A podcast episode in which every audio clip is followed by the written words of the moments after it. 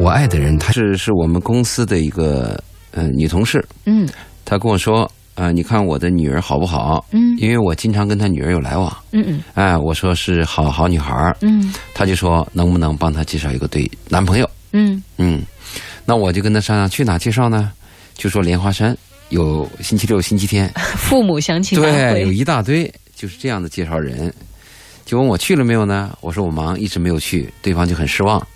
可是，在上个礼拜，呃，我参加了一个婚礼，去东部华侨城，在婚礼的这个宴会上，现场嗯，我和我们有一个叫蒋慕民的，嗯啊、是我们深圳第一红娘，嗯我跟她在一起坐了有二十多分钟，嗯我们就谈了年轻人介绍对象、年轻人谈恋爱的理念，嗯还讲到了人生这个机缘有多么困难。嗯，有时候你住在我隔壁，我不见得认识你。哎，就是曾经有一部电影叫《向左走，向向右右走走》对嗯嘛，对是啊，每天我们都是擦肩而过。我常常都说我们在电波当中是擦身而过啊，对声音的声，但是有可能很奇妙的缘分又把我们聚在一起了。嗯嗯我是希望跟年轻人去介绍，我喜我我一生当中有两个职业我喜欢，嗯第一是当老师，为人师表嗯嗯嗯啊，自以为别比别人懂得多，可自你以不为是自己说又高不明。喜欢别人叫你老师吗？对，我不喜欢当别人叫老师，但是我的职业希望正儿八经当一个老师，就真哦正能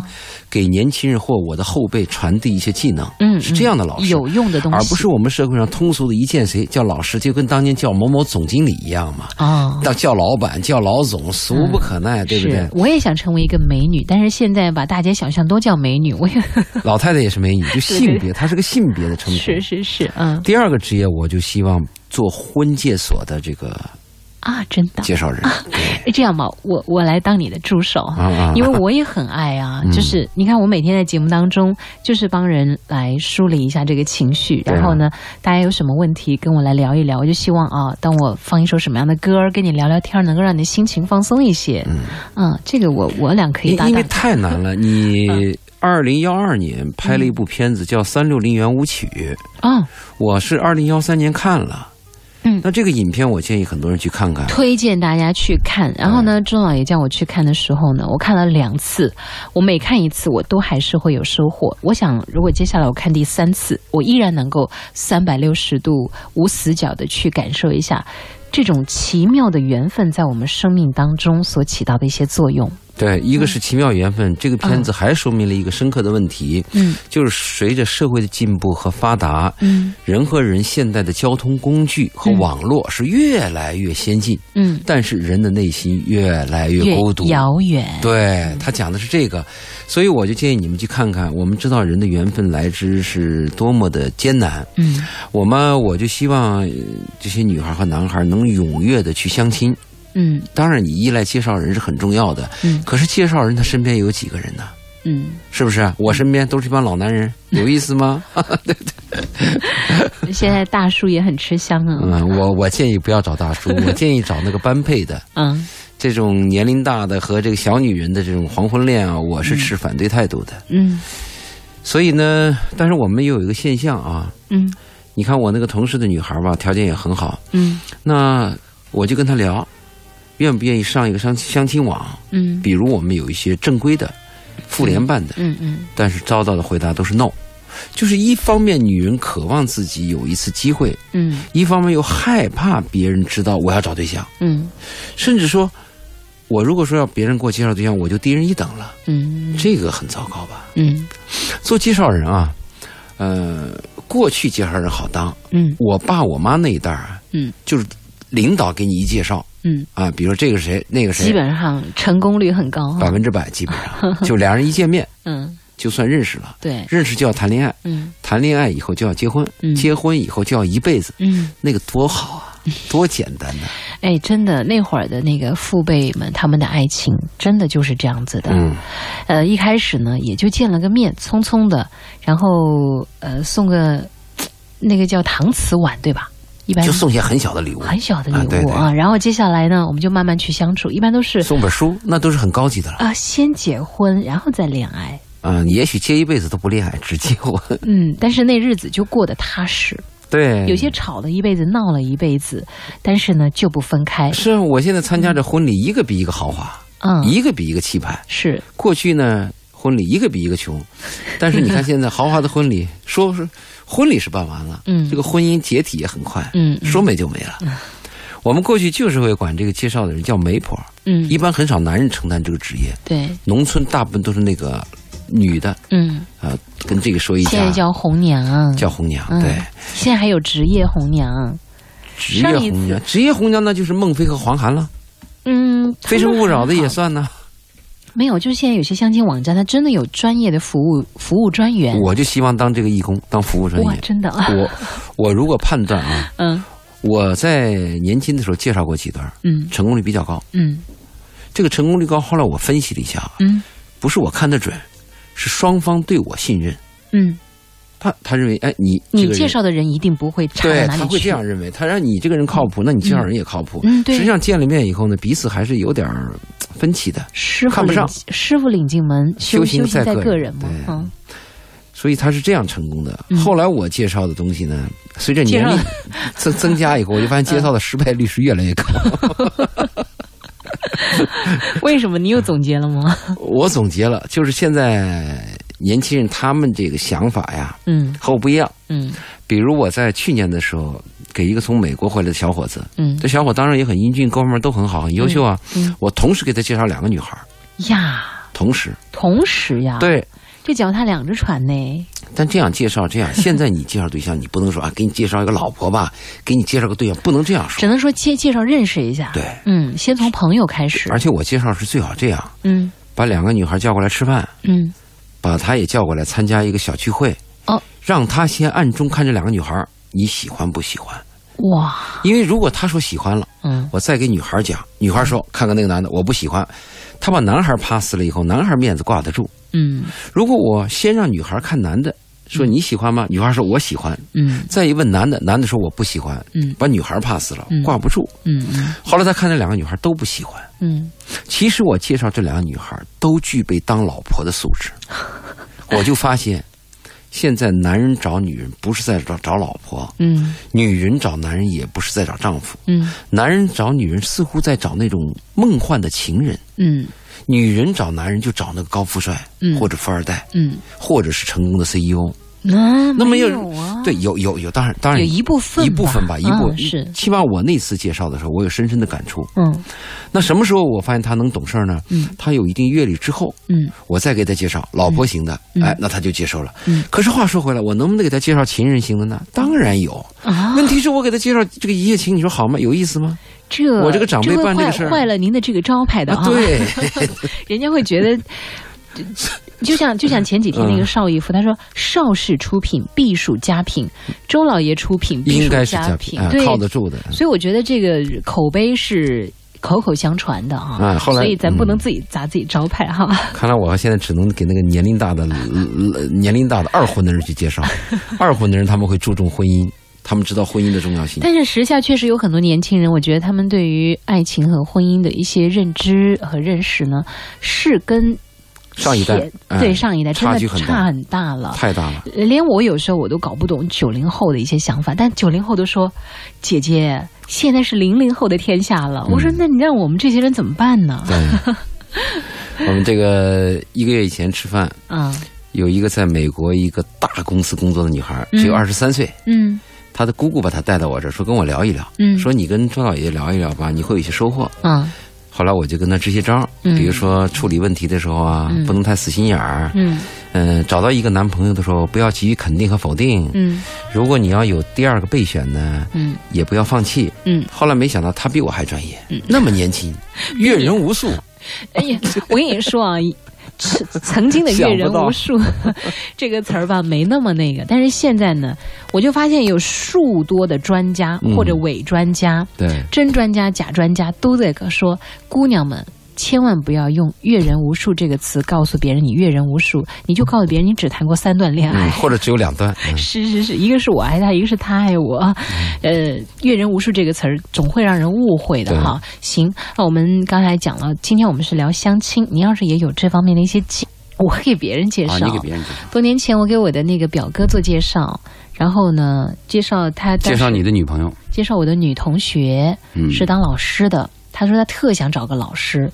真就两人很快速的在一起闪婚，一个月就结婚啊，了、就算成功了。那如果这样，不管他离不离，反正你结婚了，你这个介绍人就算成功了。我都很吃惊啊！当时我也是敷衍的态度介绍的， 因为我那个亲戚表哥呢，老老缠着我说：“你赶紧给我介绍啊，给我介绍呀！”嗯后来我就把我同学约出来，我说：“你就当出来吃个饭吧。”结果居然就成了。嗯，可是后来我还一直沾沾自喜呢，可是后来结局并不是特别好，对，呃，两个人掰了，掰了啊，嗯离婚了，啊，对，嗯有孩子吗？有哦，那更糟糕。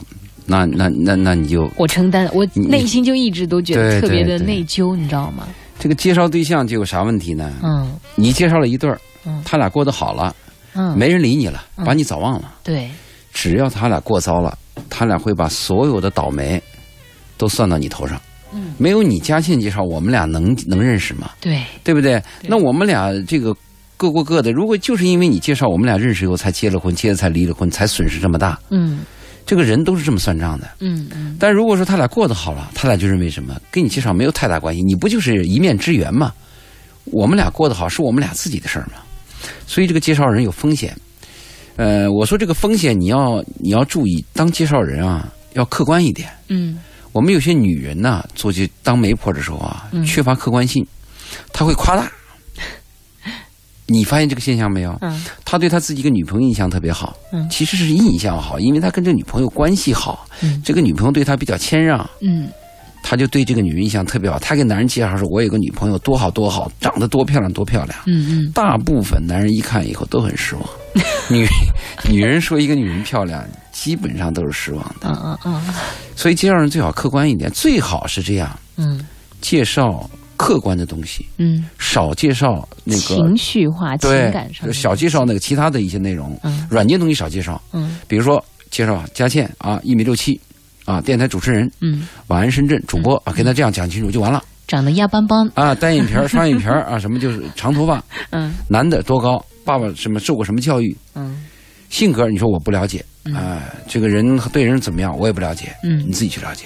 嗯如果你要有一个先人为为主，你说哎呀，这人特够意思啊嗯啊，这个他很负责任，嗯，就容易误导，真的，我跟你说容易，误导，真要以以我为例的话，我跟你你说，吃嗯过亏，可爱的听众朋友们，嗯通常呢。我特别感谢周老爷上次说的那个话，你知道吗？哪个？就是那次我见面会呀、啊嗯我跟静怡的见面会，周老爷的开场白就是：“大家要是来见佳倩，必定会失 望。”当时有听众朋友说，周老爷的开场白就是不一样，嗯，你知道吗？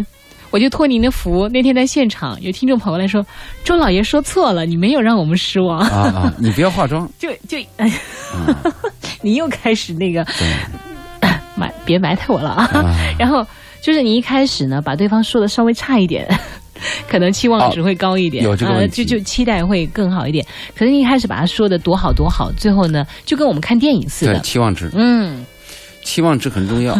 嗯所以我这次这个女孩儿有一个女孩儿要让我给她做介绍人呢、嗯嗯，我说你把资料发给我，嗯，你给我发上几张你的照片。嗯我说由我来选，为什么呢？但是千万别发艺术照啊。对，我就说要生活照，不但要生活照，而且由我来选。嗯为什么我来选呢？我就想选那个差一点的。 啊你不要把那个最亮的那一个点，或者某一个侧面、某一个四十五度角嗯那种照片拿出去，嗯就要选两三张比较普通的，能代表他的。嗯最后人看到照片，如果能看上，见人就没问题。嗯，千万不敢照片非常好，那一个点非一常好见本人，啊、他 吓得赶紧跑。他有幻想嘛，嗯有想象力嘛，嗯，所以我们说介绍人的时候，尽可能把指标客观降低，真实。嗯，嗯，同好时相对低一点指标。好的，这就是一个诀窍所在嗯哈。以后我就永远都在微博上铺我最丑的 照片。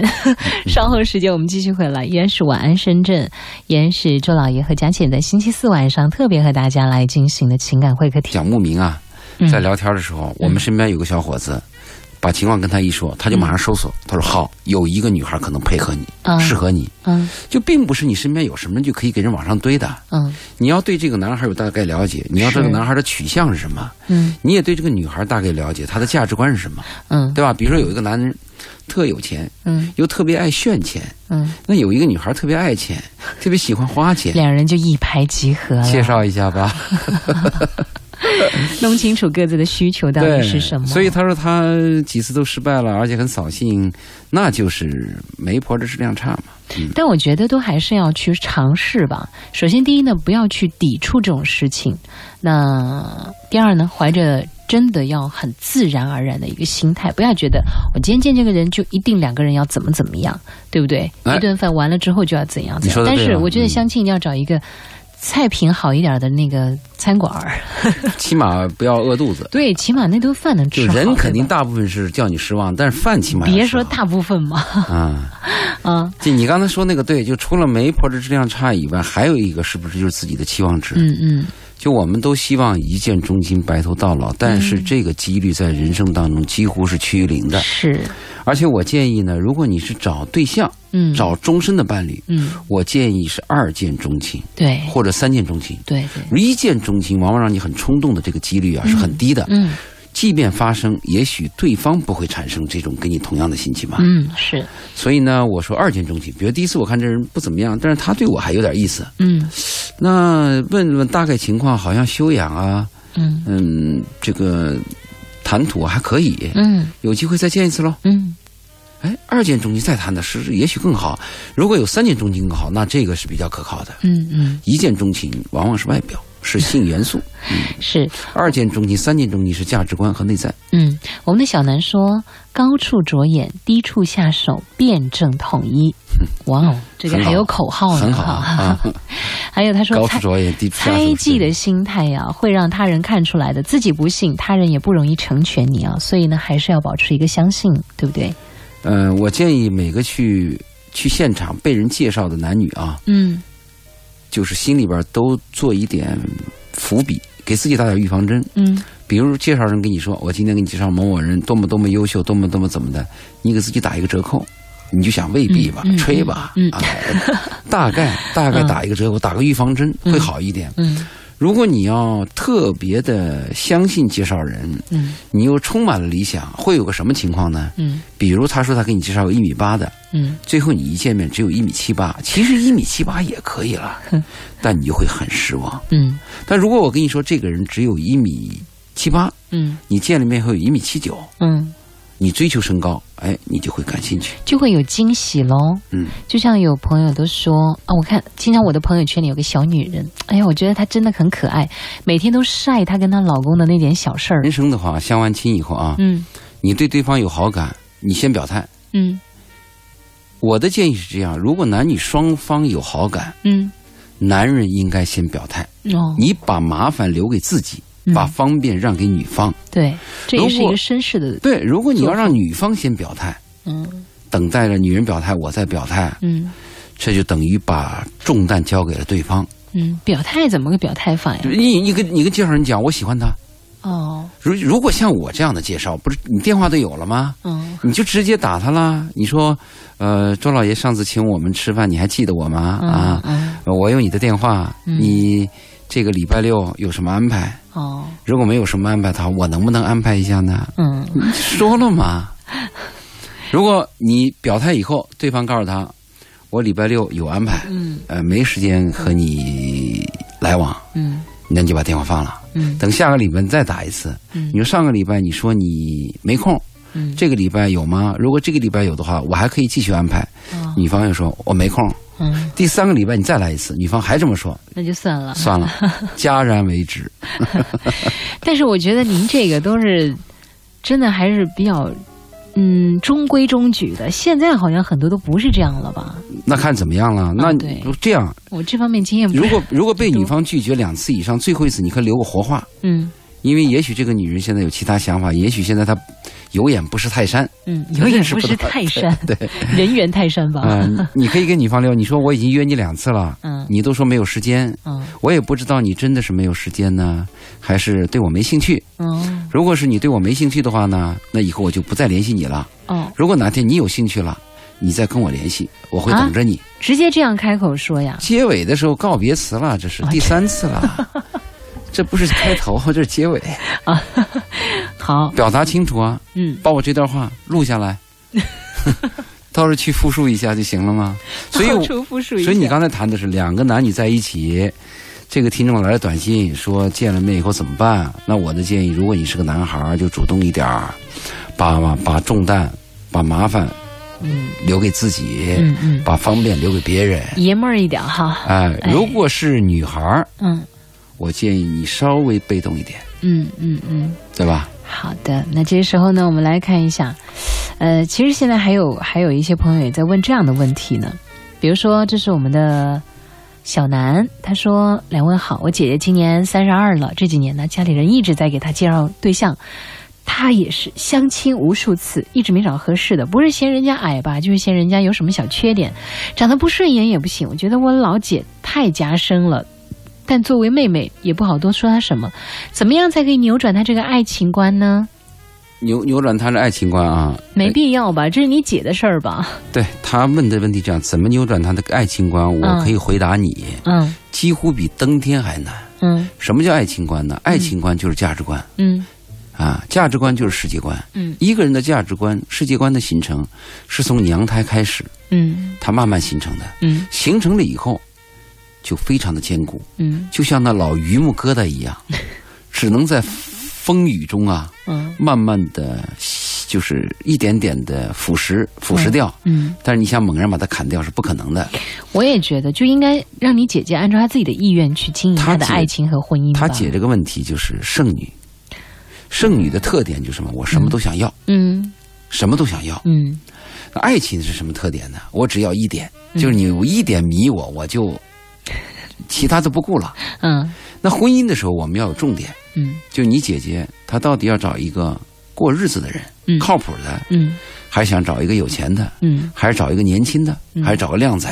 嗯你一定要给自己有个排序。嗯你把那个最主要的东西得到了以后，那个附带的东西啊，嗯老天总要给你附带一点的。嗯嗯你你你小你不知道，你记得当年我们买那个过去买烟的时候啊，嗯你买个大前门就要给你搭个羊群，嗯大前门是好烟，哦羊群是比较差的。哦，就你买大前门，你说我要一盒大前门不行，嗯白要一盒大前门怎么行呢？哦搭一盒羊群，哦这样的对，就是，呃，这个是说的过去的一个表示。如果我们上过大学的人都知道有个叫机械能守恒原理和物质不灭定律啊，就是你这边这得是到属于你化化学物理范畴哎是吧？这个机械能守恒原理在生活的许多地方都是适用的。啊对吧我你比如一说听就犯晕，那你比如说，我想要这个人嗯啊，这个女人漂亮年轻，嗯，好，那你注意点啊，嗯嗯这个漂亮年轻的脾气又大，嗯你就得忍着点儿，嗯对不对？这不机械能守恒原理吗？嗯你说我想找个有钱成功的男人，好，有钱成功的男人可能就是老男人或者是二婚，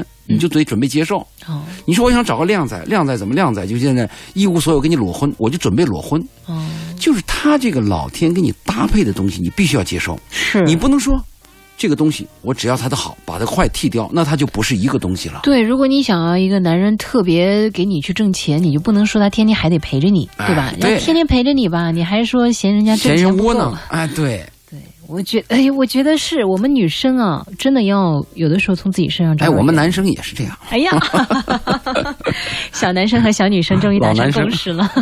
老男生跟小女生呃我们的萍水相逢说，嗯，可是现在相亲模式都是快餐式的啊，没几个愿意花太多时间了解。相亲完了，似乎都要给答案。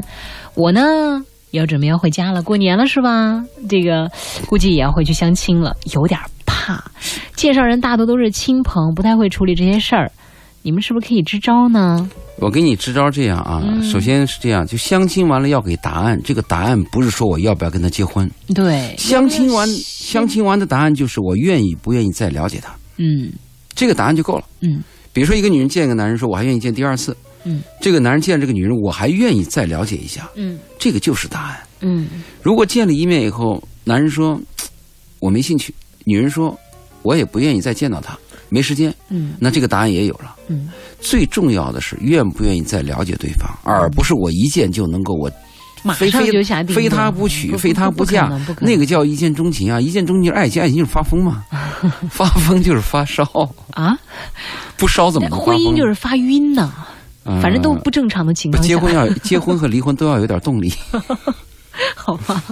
稍后时间我们继续回来，依然是晚安深圳和你相伴的零点十分，请在新浪微博上搜索“周老爷二零”。为什么呢？谈到爱情，爱情就有定义，嗯爱情就是为对方付出一切，嗯爱情就是怎么说呢？嗯为对方赴汤蹈火，嗯，爱情就是心甘情愿。嗯这个只要是爱情，就没有好坏之分。嗯就像我们讲的金子一样，你说这是个好的金子，这是坏的金子，嗯只要它是百分之四个九以上的金子，纯金子嗯就是好金子，哦对吧？嗯所以他理解成，如果他的这个所谓的这个爱情专家，他可能理解有误。嗯他说好的爱情、坏的爱情，可能他有他对有一种男女关系表示他认为这是坏的，嗯其实那种关系就不是爱情，嗯只要是爱情都是美好的，嗯，爱情只要是爱情就是美对好，的，就是美好的。好。这时候我们再来看一下这除位非是我们犯了错误，我们误以为这是爱情，其实它不是，害了我们。但是这个很多时候答案通过时间去证明了，对对好坏也不是我们一开始那就能很哎界定的，爱情很快就能证明，因为爱情时间太短 了。最后我们讲这个啊，十八个月，我们在回答问题以前，我们再讲一下，再强调一下，嗯作为介绍人给别人介绍对象的时候，切记有一点，呃有两点：第一，不要夸大；第二，不要强加于人。嗯夸大是什么呢？在介绍人以前，我给人讲啊这个人多好多好多好多好，那讲到天上去了，嗯这个要切记。嗯第二什么呢？介绍完了以后就告诉他，这个人这么好，你为什么不嫁给他？那个人为什么好，你不娶他？你看你你怎么样？不要这样子，就这个东西都是很糟糕的。嗯强加的东西不要有，夸大的东西不要有。嗯，在这个基础上，我们每个人都热心做一点儿介绍人。好吧， 好好爱说。前段时间我也给我同事介绍男朋友，人家呢见面之后，男孩说适合做老婆，女孩说很健谈，可是不是我喜欢的类型，可以再处处。然后他们就自己聊，没过多久呢，那女孩儿和我说，男孩太着急了。我就问那女孩说：“你对他有没有感觉啊？”女孩说：“才聊几天呢，有什么感觉啊？”然后男孩就说：“做不了夫妻就做朋友吧。”女孩说：“啊，就算再快也没那么快吧。”之后就再没联系了。这就是他做介绍人的经历啊。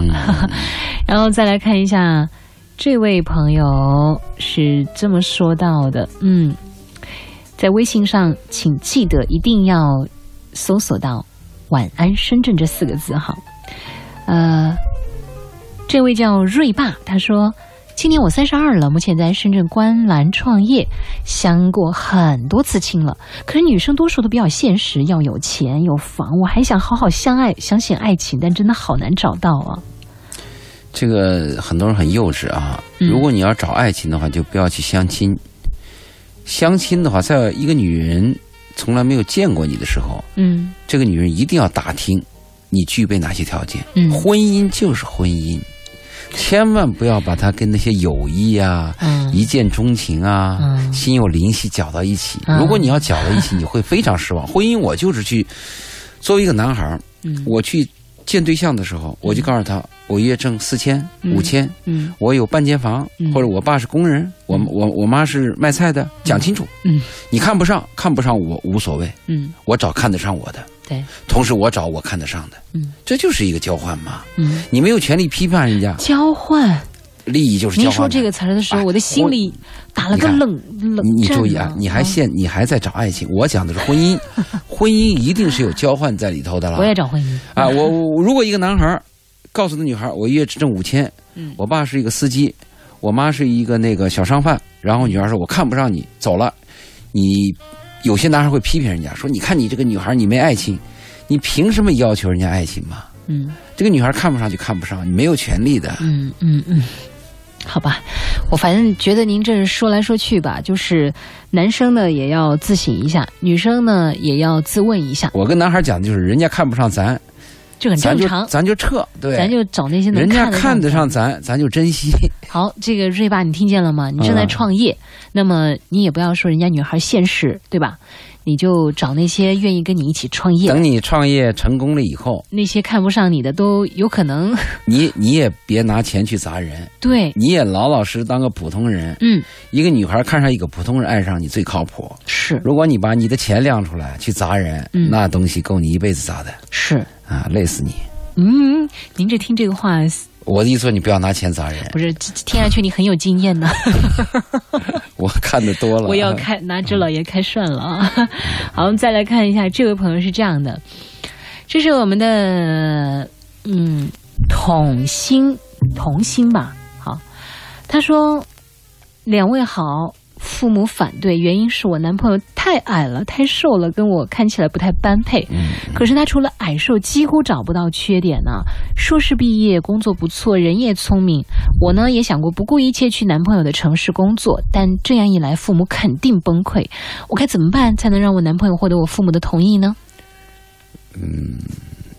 是这样啊。啊，首先我谈第一个，嗯，我曾经有个建议，嗯就是父母尽量避免介入儿女的私生活，可是不可能呀。这是第一个建议。嗯第二个说，如果你实在要介入儿女的私生活，只有一种情况可以介入，嗯比如你发现你的女儿找的这个男孩有品德败坏的问题，嗯是吧？嗯或者有其他风险，你可以介入，你可以说 no，嗯可以阻止。嗯如果你女儿找的这个男孩像她讲的有点矮，有点有点瘦瘦啊或者说鼻梁有点瘪，嗯眼睛有点小，这些问题你没有权利呢，因为你女儿可能就喜欢那个瘦的，他喜看欢那着个小顺的。眼就对行了。，那是她的问题了。对呀，以后过日子他俩关上如门果你这个做父母的一时糊涂，因为这个你把你女儿的婚事耽误了，好，嗯这个 pass 了吧？对下次找个高的，找个胖的，就有其他的问题了，是是吧？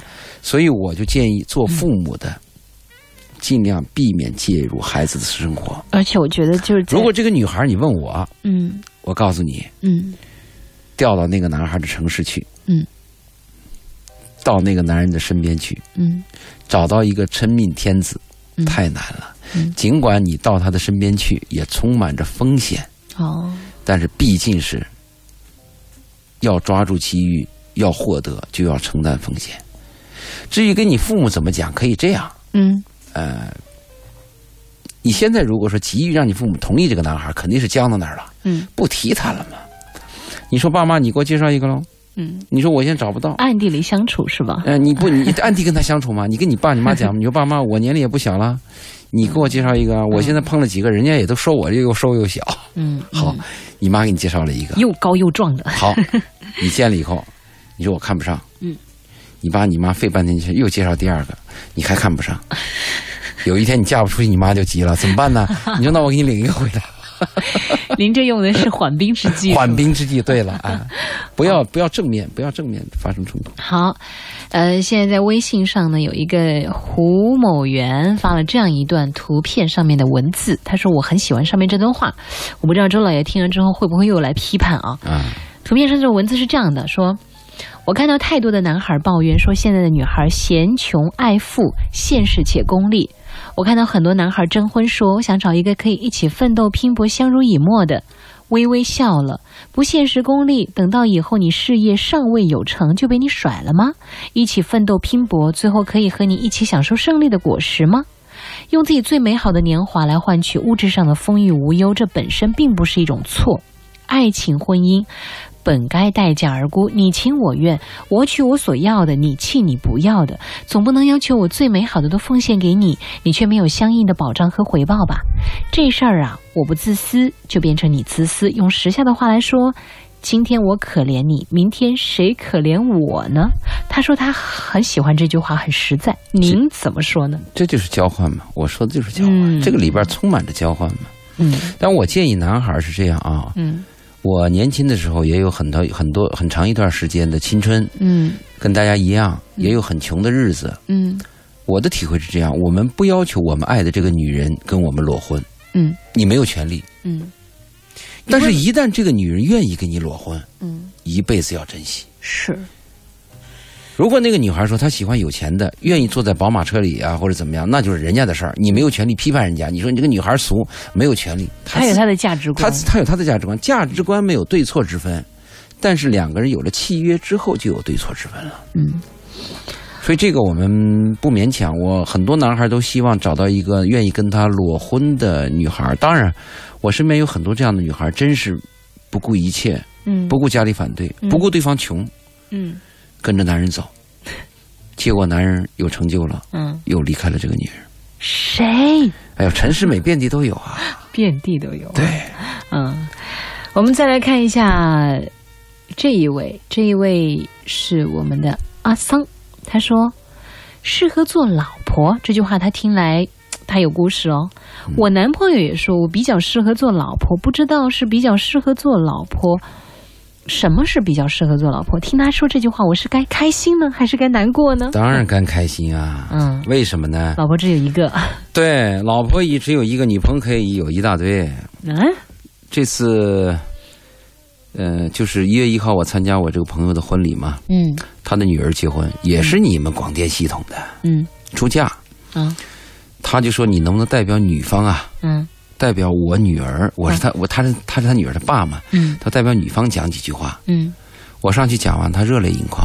嗯他说我呢不敢讲，我不敢要求我女儿，嗯我也不敢要求女婿，因为养儿子和养儿子不一，感受不一样。嗯嗯你养儿子，儿子和儿媳妇吵架了，你当爹就敢骂自己儿子；嗯你女儿和女婿吵架，你敢骂吗？你骂女婿是什么结果啊？嗯所以我就讲了讲讲了讲了这几句话。其最后我跟这个女婿讲了几句话，我说你知道，你你以后懂得老婆的重要性就行了。老婆很难找，老婆很难找女朋友好找。哦他同意，哦他同意这 一点，所以我就说，嗯如果来私来跟我们发微博的这个女孩儿，你老婆你丈夫夸你是当老婆的料适，合当老婆，哎，那你是最高评价呀。 好吧？深圳这个地方，所谓不寂寞就孤独，就是什么女朋友好找，找不到老婆嘛，才孤独。嗯。呀，这个话要仔细回味一下哈，深圳这个地方。来，我们听一首陈百强的《几分钟的约会》，说的也是男女那回事儿。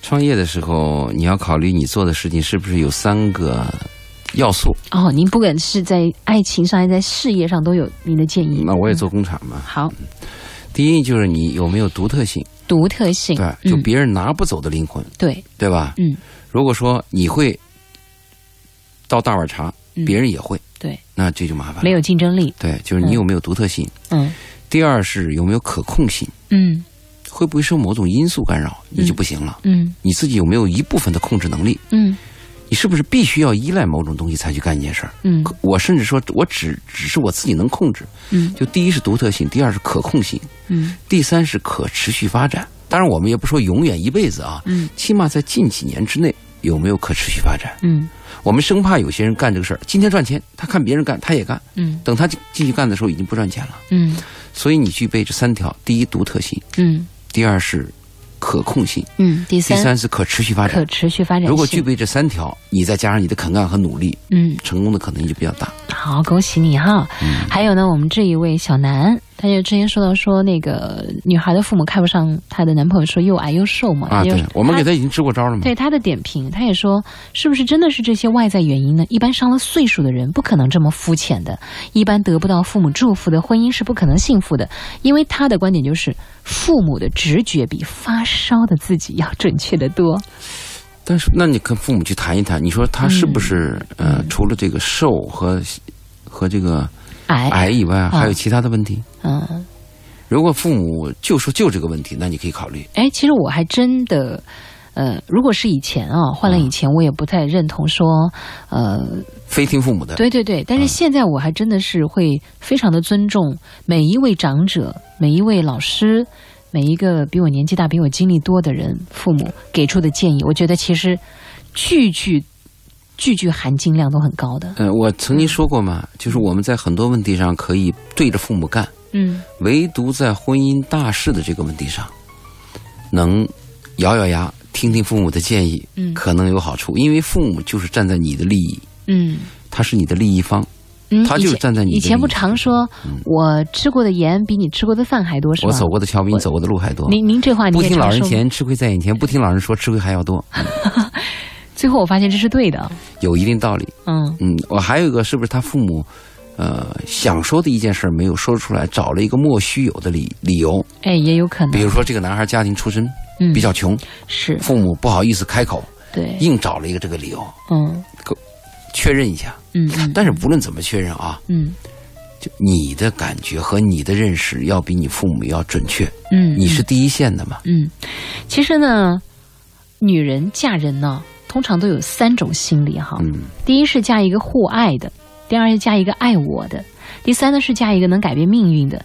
没有人傻到要嫁一个我爱的，就是有一个朋友的留言，然后他说，因为女人往往会预设对方也爱自己，预设是属于女人的逻辑，而不是女人的智慧他。说是我爱的，是因为人家不爱他嘛。嗯比如说，嫁一个大二十多岁的有钱大叔，他预设的立场是委屈自己，改变命运。但是物质安逸并非命运的全部，再有钱，咸鱼也买不到活的。我觉得这句话挺讲的挺好他说的嗯是对，但我的人生经验和我在周围看到的故事啊，嗯我的建议是一个女人的一生，她会碰到不同的男人，嗯也不在于这个年这个人的年龄有多大，嗯也不在于这个男人非要跟我是什么身份，嗯也不一定是有钱嗯，但也不一定不是有钱人。嗯，最主要的是，这个男人是个好人。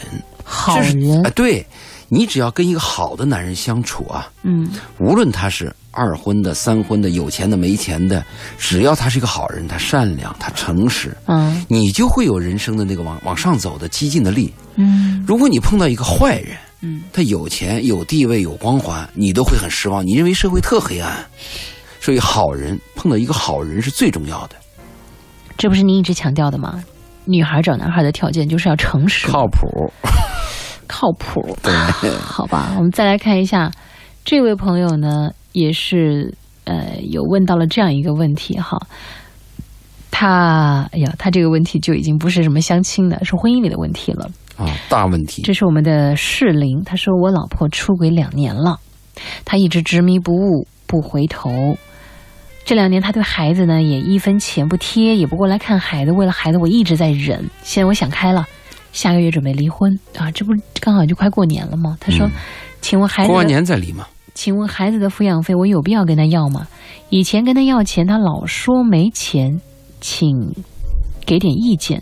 哎，我觉得很奇怪啊，怎么男人为他老婆要钱呢？我我先跟你说啊，啊，肯定这是弱势方的男人。对呀、老婆能出轨两年，把你不当回事儿，那我们就说是弱势方男人。嗯，我们过去就说一天弱势方就说是女人，对，现在很多弱势方是男人。其实未必啊，对，到下个世纪可能怀孕带孩子都是男人，有可能。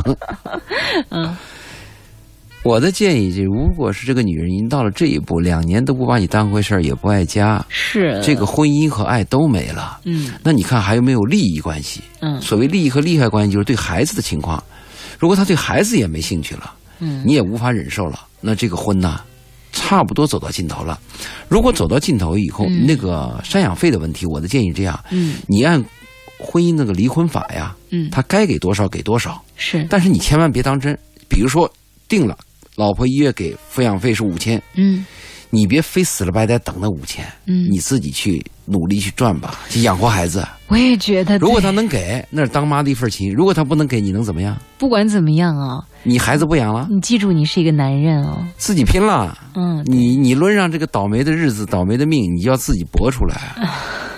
所以我觉得我们这个真的是， 我因为我头一次遇见这样的男士来求助嗯于他要抚养费的问题。是有这样的有是吗有吗？有 吗？现在男人越来越弱嘛，女人越来越强嘛。所以现在对于女汉子啊，啊，好了，二十三点五十七分了，今天就和大家先聊到这儿，也谢谢我们的信爷。好，再见大家。啊，嗯。最后呢，有首。